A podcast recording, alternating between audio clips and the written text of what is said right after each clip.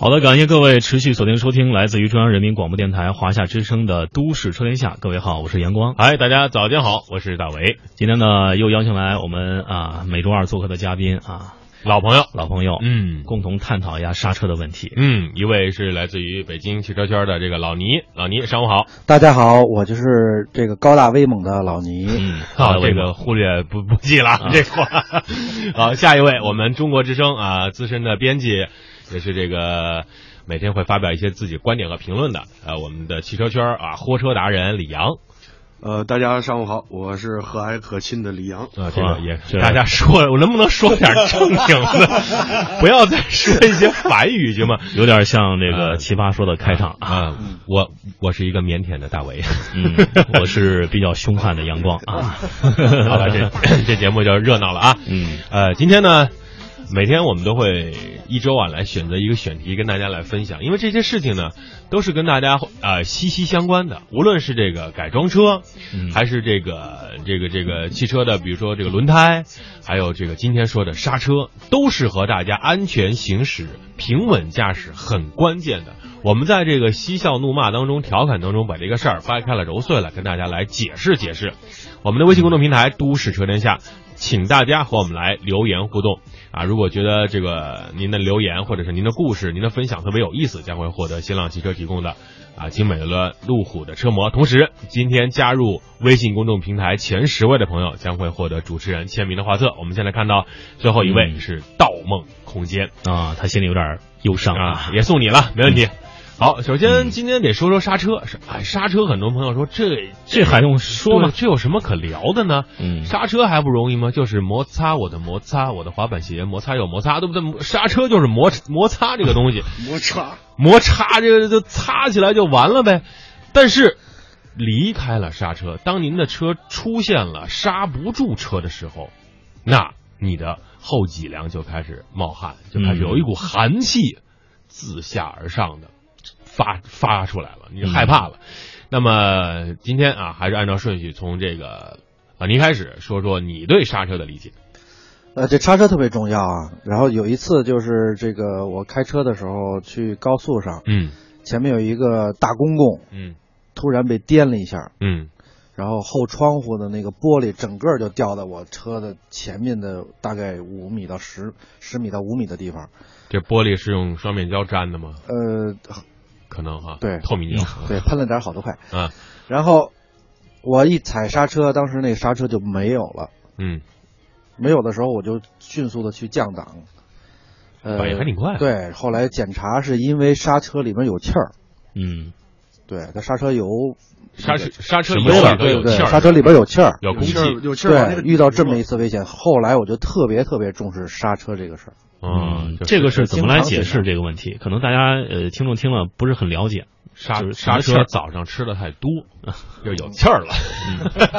为什么呢？这为什么里面会有气儿呢？我也不太，就是因为我们这个刹车里边啊嗯会有那个刹车油，嗯这刹车油呢在这个呃刹车的这个总泵嗯那里，然后呢会从这个刹车油呢会从总泵嗯，然后到这个分泵去。当我们踩踩踏制动板的时候呢，嗯会有液压制动，我说的是液压制动啊，嗯嗯然后会从这个总泵呢到那分泵去，嗯然后这里边呢有我们平时注不注意保养的时候，嗯。这个里刹车油亏损了，嗯。就比如说里边少了，少了以后呢，里边就会有空气，嗯。这空气就不会顶着你那个刹车分泵里边的那个活塞去顶你的这个。呃，这个刹车片，嗯刹车片就不会磨你的刹车盘，所以到时候你就造成这个危险。好，说的真好，我没有工程师的解读，我没有听懂啊。好，我说了，别说太专业，你这说的已经我都听不懂了。来，李阳也可以举个例子，李阳也听不懂嗯，说点浅显易懂，人太专业了。这个刹车呀，我这句话终于我看大家都没说啊。之前我们一直在找着机会，我我说了一句话，那天说要聊刹车，嗯。我说人靠衣裳，马靠鞍嗯，卡钳不改搂翻天。啊啊，卡钳不改搂翻，你终于抓住机会说这句话。对对对，我一直在等着，我一直在看你们到底说没说。嗯。啊，因为现在刹车说白了，很多人都是一般的人可能是不在乎，觉得刹车嘛就正常用就行了，只要能啊。嗯。然后有的喜欢改装的车呢，可能必须那必须我大轮毂，嗯配大的卡钳呢，多炫呀，多好看啊！嗯红色的，对，红的、绿的，然后现在各种定制的，七彩的 Hello Kitty 的什么、嗯是吧？嗯这些都有嗯啊。所以说这种东西其实里面有很大的一个认识的一个误区。嗯甭管是你不要以为说你不改车，可能这个就跟你没什么关系，这也是不对的。嗯啊，其实很多人对于刹车的理解呢，最浅显的理解就是我踩这个刹车是软还是硬。比如说我这个都理解啊，某德系车可能是一点就有，一一点刹车，不光车停住了，这头也出去了啊。点点头啊，但是韩系、日系呢，就可能一脚下去呢，感觉不是特别明显。首先呢，请这个专业的老倪啊，今天今天你显得很专业啊，这个嗯功课做的太多了，让我们觉得这个才疏学浅，望其项背了。呃，这个从专业的理论分析上面，这个汽车的刹车制动系统是怎么来工作的啊？这个原理是什么？是跟自行车的那个手刹一样，一捏就有，发出滋滋的声音吗？这个刹车是这个本有两种啊，嗯一种是这个咱们看那个就是你那二八自行车那个嗯拉线儿式的，对，这还有一种是液压式的，这哎两种，咱们这嗯个拉线儿式的呢，现在基本上已经没有了，嗯，咱们现在就说三液蹦子还有压式的，，嗯液压式的其实特别简单，嗯就是，嗯那就在这个我们看那个车轱辘里面会有一个盘，嗯盘上面会有两个卡钳，嗯这卡钳就跟夹着这个盘一样的，嗯。然后这个卡钳里面会有两个这个刹车片，刹车片，对，当我们踩踩踏制动的时候，嗯。这个两个刹车片嗯会拉拽，是拉拽式的把这个刹车盘给拉拽住，嗯。那所以它是它这个我们说这个摩擦嗯。其实应该是拉拽式，摩擦摩摩擦我的滑板鞋，啊，对。嗯其实大家说这个开车容易刹车难，呃，这句话为什么会这么说？李阳，你对此有什么理解呢？刹车的话，其实它跟它硬件儿有很大关系。比如说你开车，我给点油，车就出去了。嗯啊，但是有时候刹车可能它根据车型不同，它可能有的脚感不一样，有的是前段重，有的是呃中后段重。嗯啊，所以说对你的个人判断，对熟悉这个车辆的性能都有很大的关系。有可能比如前面一个前面急刹，你你你觉得这车可能你平常开一个车就是一点就有，你开习惯了，你点了一下，结果这车是中后程，你没有一脚跺死，梆追尾了。嗯嗯这是一种情况，啊很。多人在问这个摩擦是什么。其实我给大家解释，就是我物理很好的摩擦力 F 的大小呢，与摩擦系数 C 及摩擦受力面所受的垂直方向的正压力 N 的乘积成正比，就是 F 等于 N 的平方。我们也都没听懂。啊来闭着眼再说一遍。好，这个很呃，刚才刚才老倪说到这个嗯这个刹车啊，其实刹车是有两种的，对只说了一种，对，还有一种是什么？拉呃就是我们说的拉线儿似的，对。还有什么鼓刹呀？啊，对，那个鼓刹是这样，那个嗯鼓刹是把这个整个都包在里面，嗯包在里面的这个一呃这个两个有着一个区别。嗯嗯比如说我们这个盘式刹车啊，嗯它这个通风性比较好啊，嗯然后就比较轻啊。鼓式刹车就是现在散热不太好，鼓式刹车现在多以以前多用于商务车，现在就基本上这样不用，快没有，基本上都是叠，就是叫什么？呃对，盘盘刹盘刹那还有一种车就是大的货车，嗯。还有这得刹车得加水，嗯。然后你看你走在旁边，啊一刹车开始喷水，呲跟嗯。洗澡似的，那就是给它降温。那个特别正常，因为嗯。我们在行驶，比如我们家用车也有这嗯种情况，嗯。比如说像李阳老师他这个就是多发这种情况，多那么对，因为他多发病呃 对，哎，就是比如说我们在下山或者嗯。说坡坡度这个特别大的时候我们不断的去这个击踏刹车，嗯。嗯。然后这个刹车盘和这个刹车片它嗯。摩擦。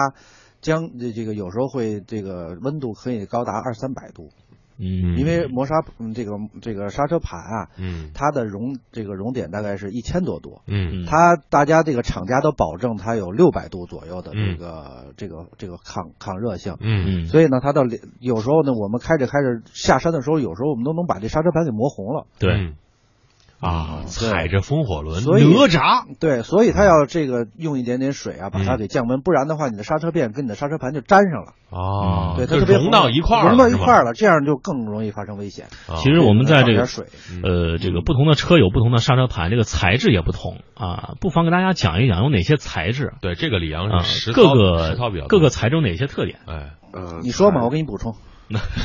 那我我先说最好的吧，那就汉陶的呗。啊，因为这个其实刹车种类也太多了，嗯。嗯，然后比如说像普通刚才老倪说那种通风盘，嗯，然后有的一种是实实心的那种实心儿的盘，还有一种实心儿的，就是上面不带不带眼儿的眼儿不带划线的这种。嗯啊，这是最普通的，还有通风盘，然后带眼儿的、带划线的，这种可能是有利于它在使用中的一个降温。散热，对对对，嗯然后还有一些就是，呃，结合的什么划线啊，各种的，然后里面还有通风通风口，嗯。然后然后再好的那就是刚才说那个陶瓷刹车，对对对。啊，这个东西一般都是超跑啊或者一些性能高性能车上才有，还有什么碳就是这个嗯。陶瓷，就是碳陶的这个，哦。对。但是这个东西就是很贵，它不是纯陶瓷，它是一个复合物，然后注到这个陶瓷。如果是陶瓷的话，不得开着开着就碎了？对对对，嗯它那个它那个车就是，如果你在凉车，就是刹车盘没有热的情况下，嗯它会只你一踩就会有那种吱吱的声儿，对，特别明显。对我曾经坐过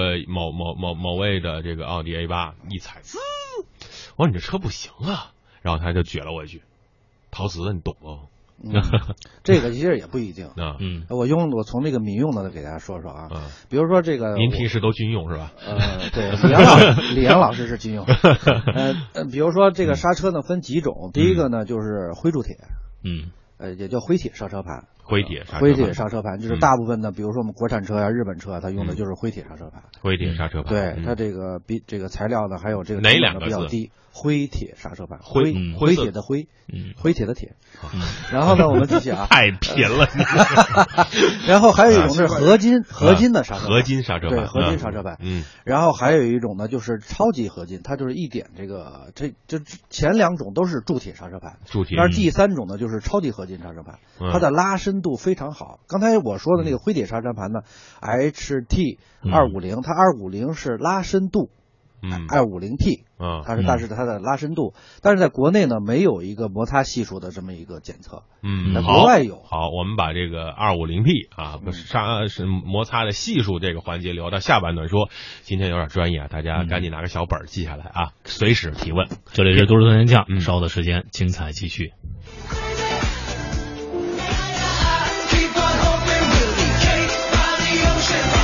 北京时间九点三十三分，欢迎各位持续锁定收听来自于中央人民广播电台华夏之声的《都市车天下》。大家好，我是阳光。哎，大家上午好，我是大伟。嗯，今天我们的节目呢，依然有我们的每周二的两位嘉宾啊，来自于中国之声的李阳，还有汽车行业的啊资深专家，专家是啊数字专家，对老倪啊嗯，今天欢迎两位高大威猛，忘了这个词。今天说的非常的专业啊。嗯呃，刚才在节目的上半段结束的时候说到这个一个关键的数字啊，这二五零 P 和摩擦的系数，这一点呢，其实说的现在说的这个有点像名词解释。我们结合日系车或者德系车，大家所谓的软和硬的刹车来说一说摩擦系数。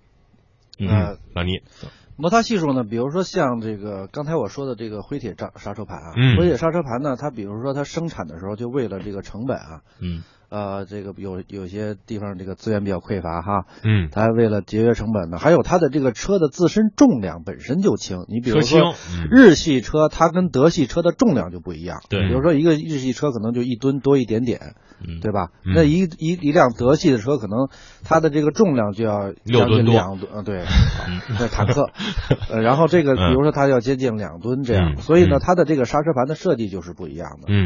嗯呃，所以说日系刹车车刹车盘呢，嗯，这个摩擦系数大概是零点三七五，就达到标准就 OK 了。这是国际标准。啊，对，零点三七五是国际标准。对对，这个摩擦系数就是数值越高，摩擦就越越越好对啊，刹车效果越好。对德系车呢，它是为了这个。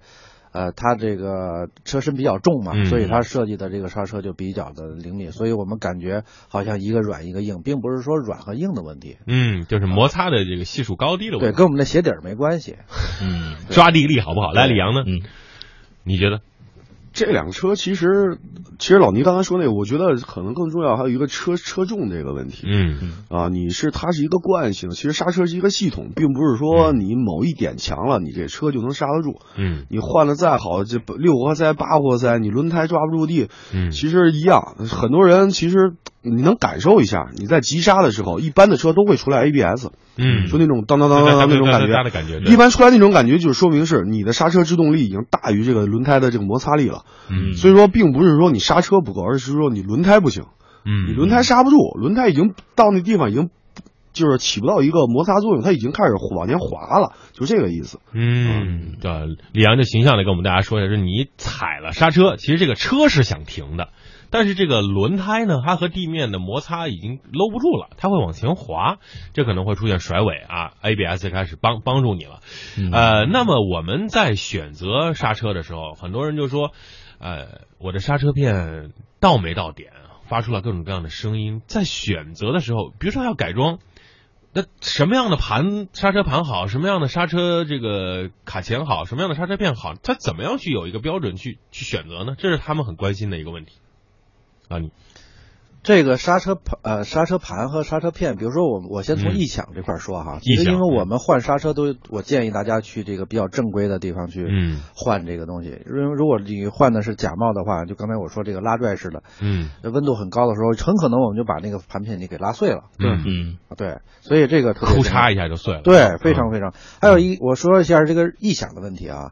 其实异响的问题，呃，我认为多数都是这个盘片，这个我们这个刹车片，嗯刹车片里面呢都有金属的颗粒。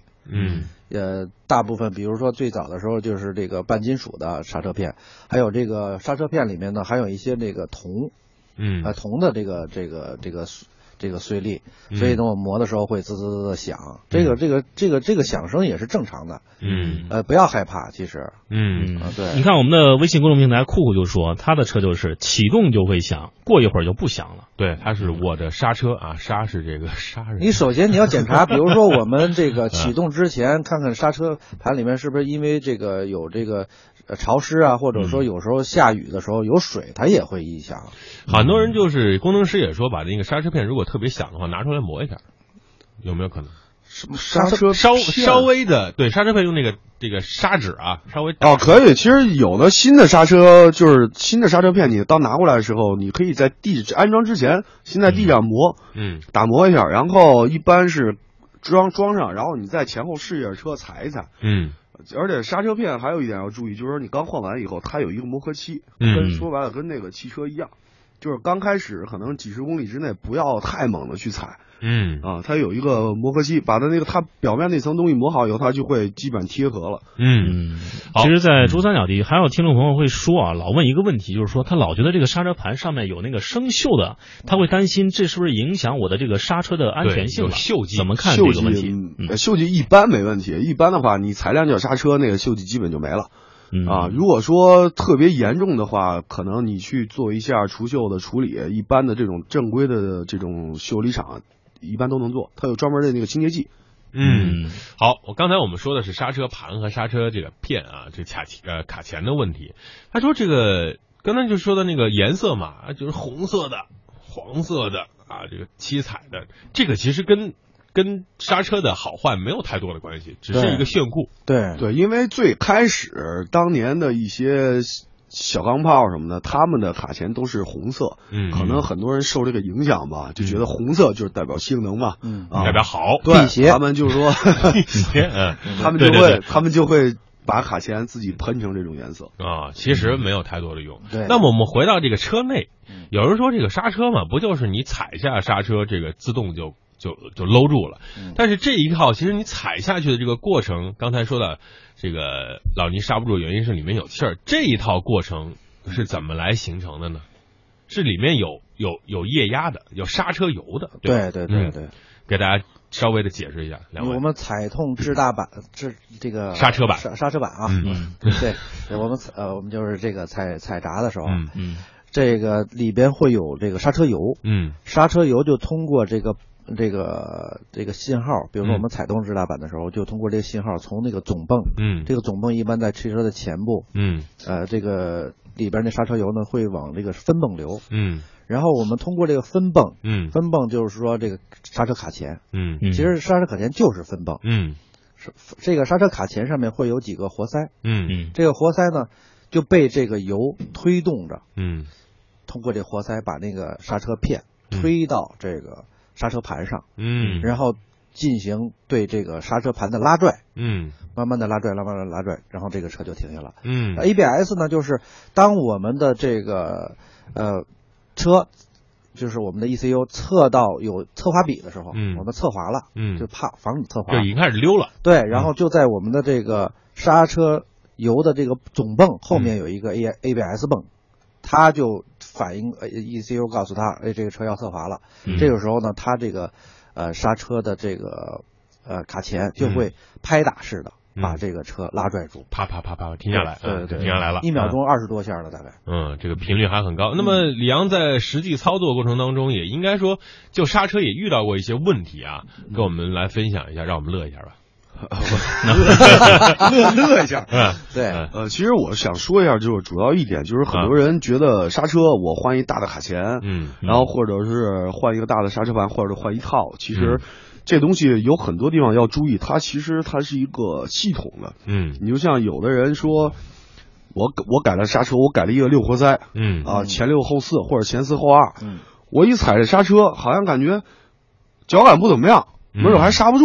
嗯这是为什么？还有一，这是就是因为它的那个总泵，它的那个那个油管儿，嗯油管儿它供油。假如说这个，假如说我以单位来说吧，假如说原原厂这个油管供油可能是一、嗯我换完六活塞以后，我需要用的油已经达到二了。啊嗯，推不起来。我，那你现在相当于我只能达到以前达到它百分之五十，说说说白了，可能还没你原厂的还好呢，嗯它全分散了，嗯根本就卡不死，刹不住，这也有可能。嗯，所以说它这个你在换的时候一定要匹配，就是刹车卡钳、盘、片、那个油管，全都这是一个一系列的。嗯，包括油，包括油也挺重要的。油非常重要。对，油油油也它也跟机油一样，也有级别。对啊嗯，但是一般的情况下用那个，我记得好像是 DOT 四吧，嗯好像用那个级别就是民用当中最多的。，BOT 嗯五最好了。不，DOT 五点五点一那个那个是最好的，但那个一般情况下就是城里用不着，它达到温度，你一般在赛道里或者在一些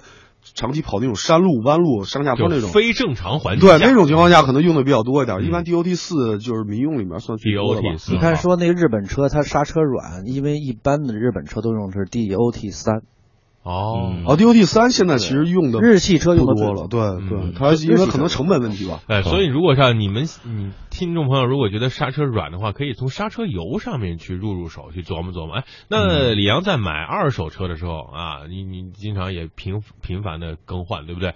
那你会马上就把这个几个油都换掉吗？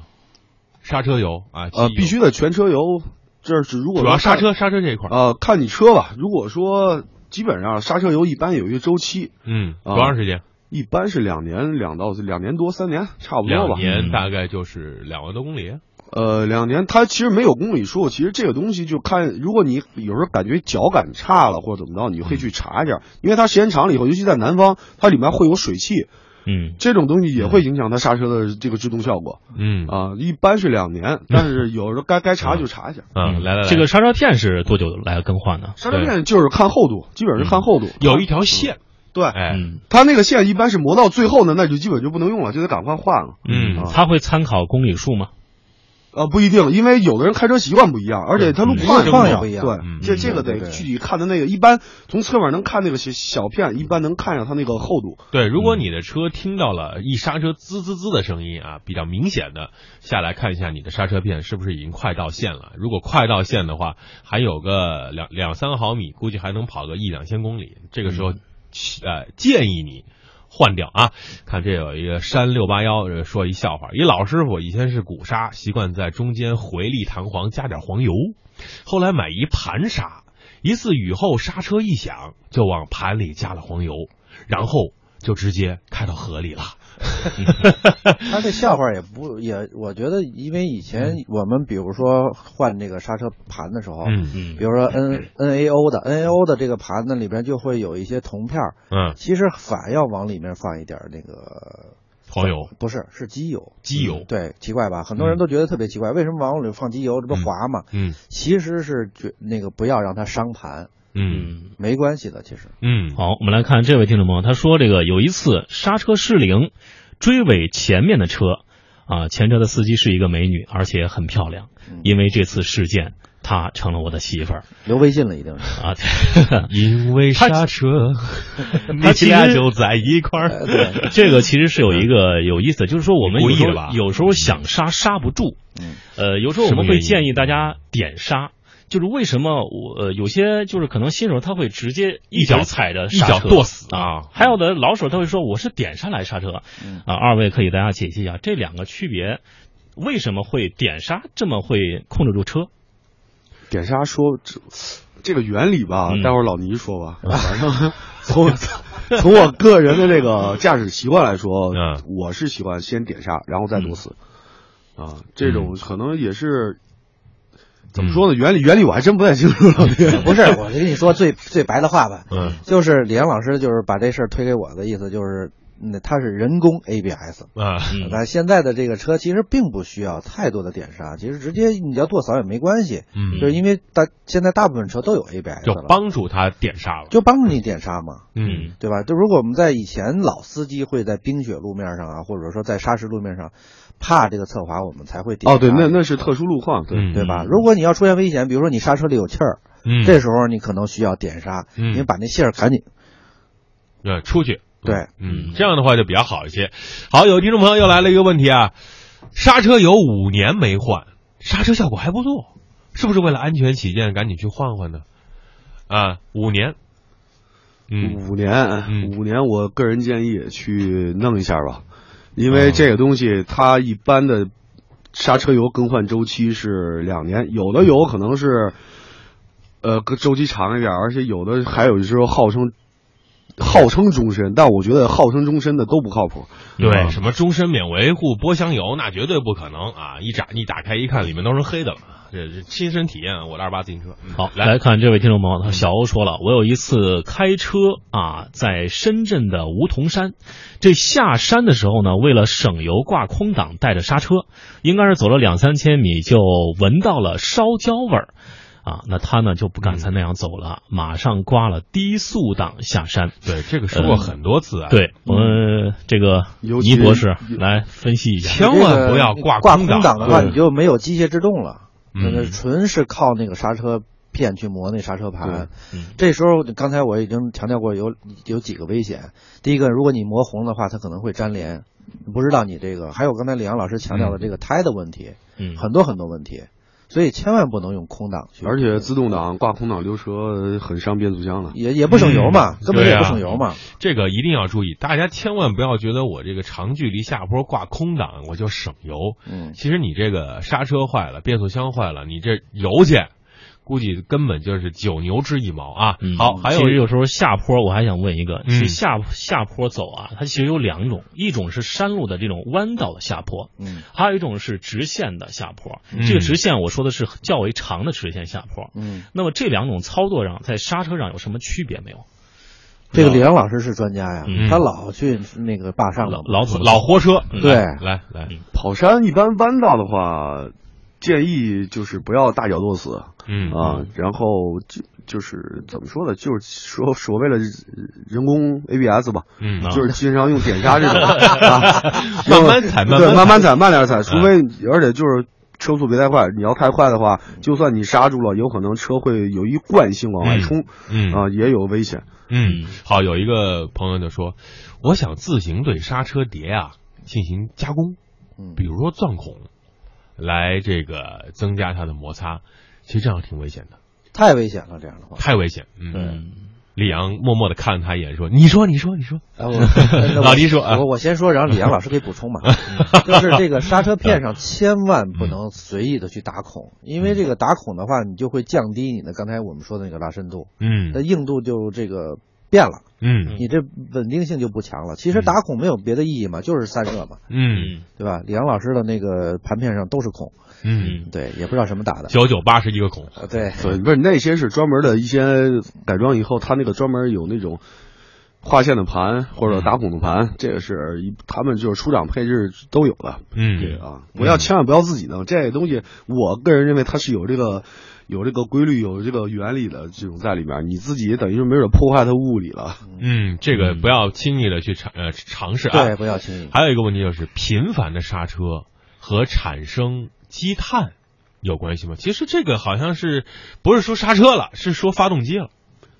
积碳基本上低速行驶或者长期怠速行驶有关系，跟刹车我觉得应该没什么太大关系吧。嗯，嗯，应该是没有太多关系。呃，不知道两位怎么看这个问题？就是说啊这个为什么这个油门跟刹车，嗯，都要给右脚？这个有没有想过？他是为什么都都给右脚？这个这个大为知道。左脚太长够不着，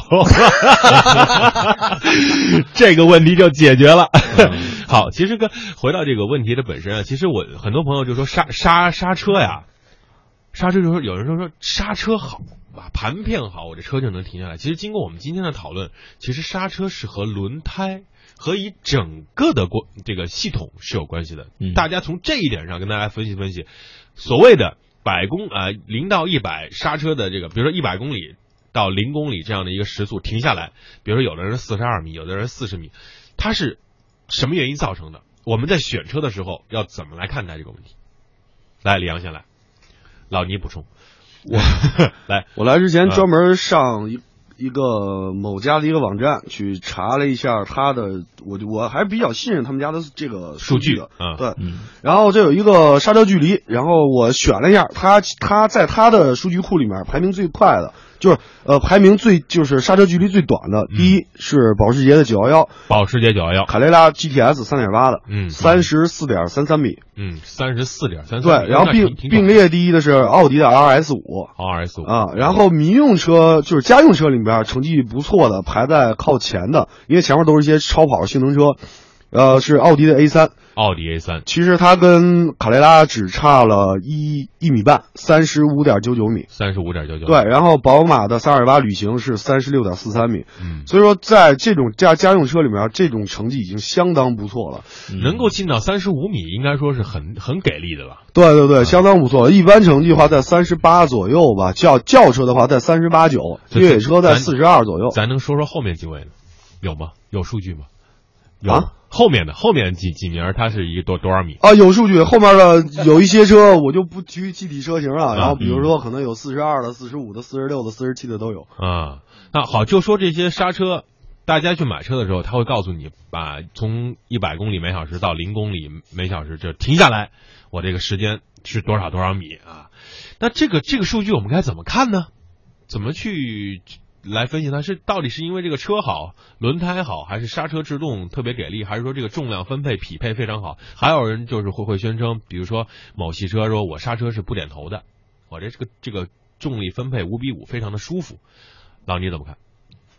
这个还是一个综合的东西吧。刚才您说的那几条，我觉得都占。嗯也，我还有一个个人观嗯点，就是不一定刹车距离越这个越短就越好，嗯你可以有一些处理的情况，嗯及时处理的情况。比如说我们在刚才那个都说是 boss 的情况，应该对就是这个我们这个滋一下，对刹车就抱死了。嗯那如果平时我们开的时候，那肯定不会让它抱死，肯定有 ABS 这块儿。嗯我们要有 ABS 的话，可能还会加长或者说拉长你的这个刹车的距离。嗯在这个拉长你刹车距离的情况下，我们可以采取一些，比如说躲闪啊，或者说慢慢的把车停下呀、的这样的一些动作，还都来得及。嗯。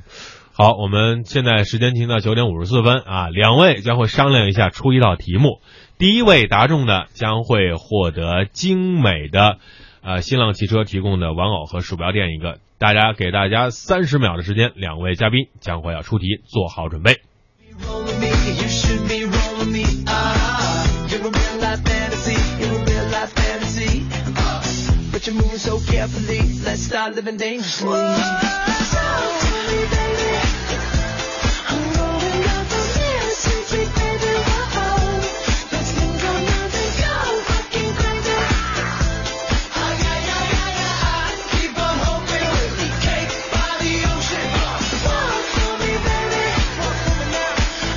好的啊、两位这个已经出好题了，商量好了，哎，这题目有点难啊，题目有点难。来来来来，呃，老倪出吧。好，呃，就是呃，我们常用的刹车油用的是 DOT 几嗯，DOT 三、DOT 四刚刚李阳老还是师已经说过了五？对哎这问题。，DOT 三还是四还是五？你回答数字三四五，选一个就可以了。我们常用的刹车油，民用车啊，不是说什么对民用车去货车呀、或者是去跑什么特别赛道之类用的车，我们我们不考虑。我们民用车家里自个儿用的是哪个呢？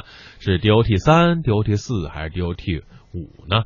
好，最后这段时间啊，两分钟，请两位呢各说一分钟，总结总结我们在玩车的时候、改装刹车的时候要注意什么啊？每个人只有一分钟的时间。呃，我先说吧，就是这个刹车呢，我还是提醒大家不要要适合自己的车，呃，越适合自己的车越好。